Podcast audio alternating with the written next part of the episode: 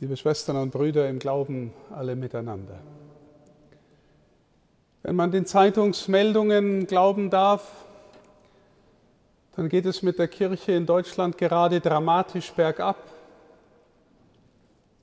Und trotzdem ist eine Nacht wie diese, wie wir sehen und hören, übervoll mit Menschen, die hierher kommen. Und uns ist allen bewusst, liebe Schwestern und Brüder, dass heute ganz unterschiedliche Menschen aus ganz unterschiedlichen Gründen da sind. Wahrscheinlich gibt es nicht wenige von Ihnen, für die dies vielleicht der einzige Kirchenbesuch im Jahr ist. Und sicher gibt es viele, die diese Nacht in ihrem Glaubensleben besonders hervorheben und zwar auf der einen Seite sehr treu sind in ihrem Glaubensleben und dann nochmal diesen Tag in besonderer Weise und diese Nacht feiern. Ich frage mich dann manchmal, was sind die Motive von den Menschen, die eher selten kommen oder nur einmal. Und sie sind sicherlich ganz verschieden. Zunächst, ich bin froh, dass Sie alle da sind. Herzlich willkommen. Aber wenn man so dem nachspürt, was da die Gründe sein könnte, viele von Ihnen haben im Kreis der Familie Weihnachten gefeiert, Geschenke ausgetauscht, gut gegessen und gut getrunken. Und vielleicht war es einem Familienmitglied, Mama, Papa, Oma, Opa besonders wichtig, dass man in den Gottesdienst geht und sie gehen halt mit um Mama, Papa, Oma, Opa einen Gefallen zu tun. Oder aber sie haben eine liebe Gewohnheit aus der Kindheit noch und sie wissen, es gibt festliche Musik und am Ende wird stille Nacht gesungen und es macht mich sentimental und erinnert mich an alte Zeiten und es ist schön, da wieder dabei zu sein. Oder, und hoffentlich, liebe Schwestern und Brüder, gilt es für uns alle, Irgendwas zieht mich hierhin, wo die Christen etwas feiern, was so einzigartig ist, dass es das nicht nochmal gibt. Vielleicht verstehe ich es nicht, vielleicht glaube ich es nicht, aber womöglich zieht mich etwas in meinem Herzen, wo ich mir denke, na vielleicht ist doch was dran. Und andere, liebe Schwestern und Brüder, mögen gerade in dieser Zeit verunsichert sein. In einer Zeit der Krisen, Klimakrise, Energiekrise, Krieg in der Ukraine, Flüchtlingskrise. Die Gesellschaft scheint irgendwie so auseinanderzugehen. Auch die Kirche ist in der Krise. Wo gibt's Halt? Weihnachten? Gibt Weihnachten Halt? Mancher hat Ängste und sucht was Vertrautes und kommt hierher, um das Vertraute zu erleben. So viele Gründe, liebe Schwestern und Brüder, die uns hierher führen. Wie schön, dass Sie alle da sind. Aber ich wünsche mir eigentlich, und ich habe Sehnsucht danach, dass wenn Sie nachher weggehen, wenn der Gottesdienst vorbei ist, dass Sie nicht gehen und sagen, okay, abgehakt, Einmal im Jahr der Kirchenbesuch, immerhin habe ich dem lieben Gott wieder einen Gefallen getan. Oder, okay, jetzt ist die Oma zufrieden, ich war dabei. Jetzt können wir wieder zum Gemütlichen übergehen. Ich wünsche mir, liebe Schwestern und Brüder, dass Sie etwas von dem mitnehmen, was den Zauber dieser Nacht im Innersten ausmacht. Und ich möchte es versuchen, an drei Wörtern zu verdeutlichen, um die es geht. Das erste Wort, und das werden Sie vielleicht nicht erwarten, das erste Wort ist Gottesfurcht. Warum Gottesfurcht? Nun, weil in der Heiligen Schrift, in unserer großen Überlieferung überall auftaucht, Gottesfurcht ist der Anfang der Weisheit. Und Weisheit steht für ein gutes, sinnvolles, freudvolles, tiefes Leben. Gottes Furcht ist der Anfang der Weisheit. Liebe Schwestern und Brüder, wir neigen dazu, und ich schließe mich ein und nicht aus, ganz oft den lieben Gott einen guten Mann sein zu lassen. Vielleicht ahnen wir, es gibt ihn, aber ich mag keinen Gott, der mich dauernd irgendwie von oben herab fremdsteuert, mir ein moralisches Gesetz auferlegt, von dem ich immer nur irgendwie mich wegducken muss, weil ich spüre, dass ich nicht ganz okay bin. Und dann schiebe ich ihn vielleicht lieber weg und wissen Sie, wenn man Bergsteiger ist und den Mount Everest von 100 Kilometer Entfernung sieht, dann denkt man sich, na ja, so schlimm ist ja gar nicht. Wenn man direkt drunter steht, denkt man sich, oh, da soll ich rauf.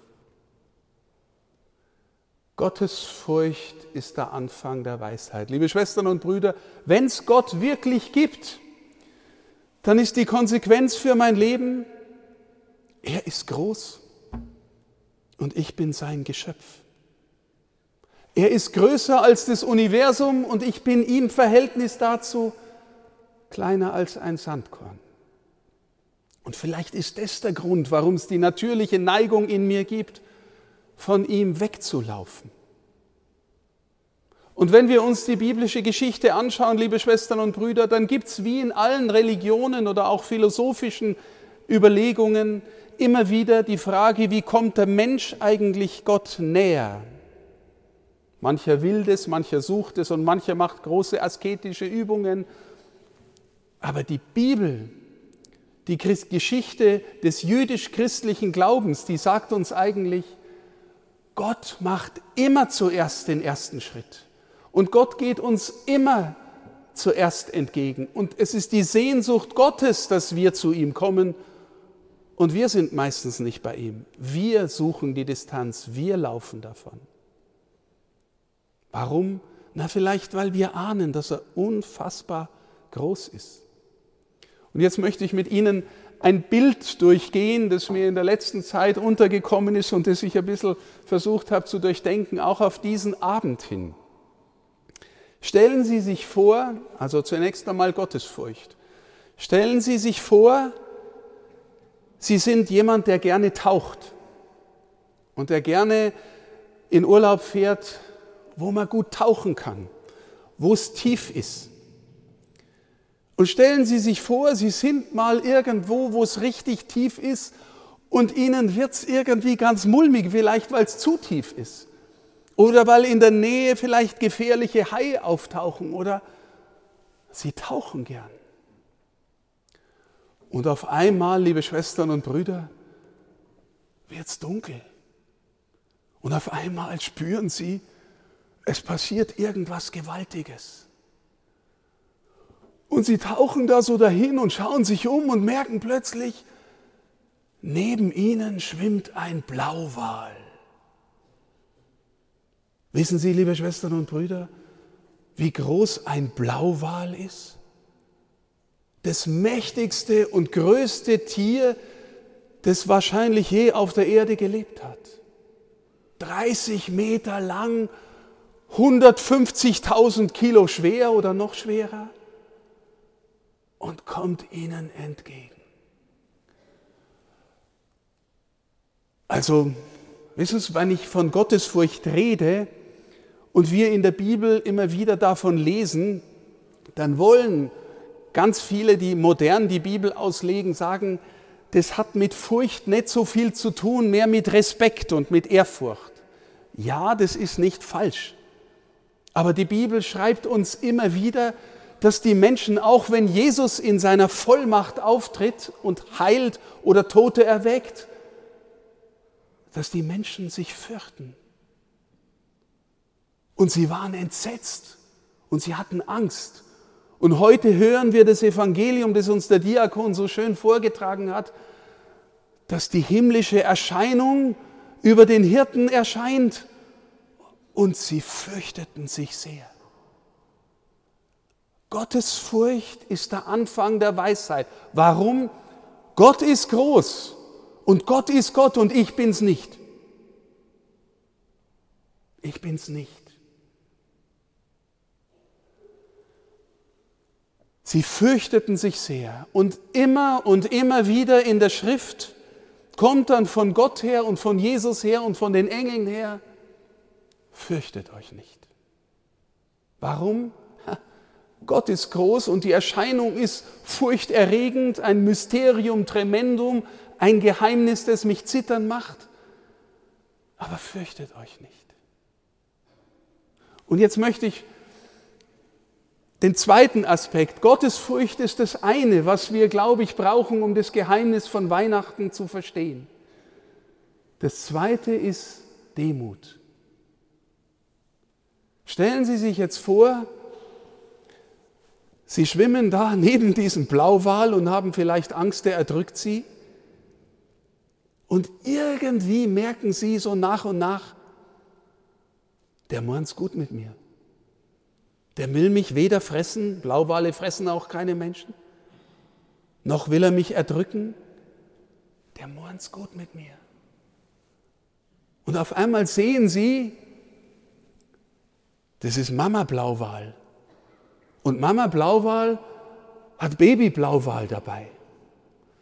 Und Baby Blauwal ist nicht tausendmal so groß wie sie, sondern vielleicht nur zehnmal so groß wie sie. Und Baby Blauwal schwimmt unter sie drunter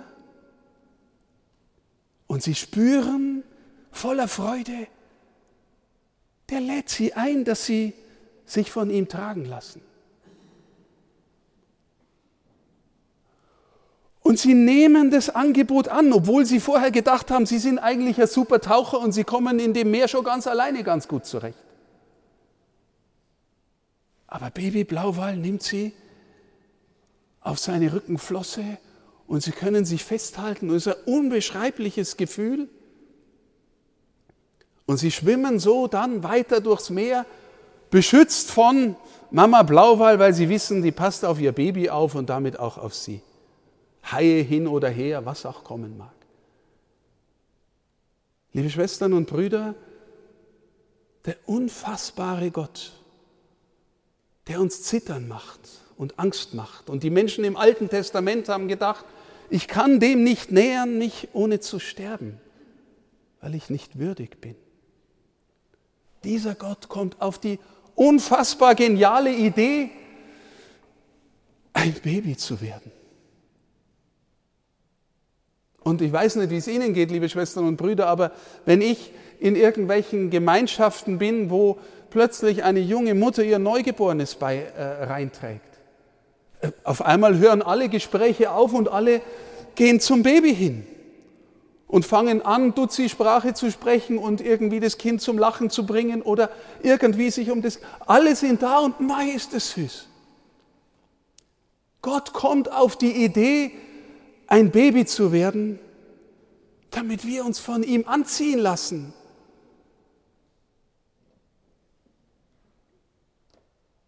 Und dann spüren wir plötzlich, dieser unfassbare Gott hat eine solche Demut, dass er das verletzlichste und abhängigste Wesen wird, das man sich vorstellen kann.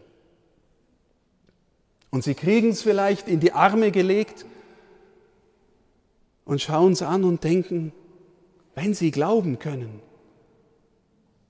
ich schaue dem Wort Gottes, dem Antlitz Gottes ins Gesicht. Aber sie spüren, liebe Schwestern und Brüder, ich krieg's nicht hin ohne die eigene Demut.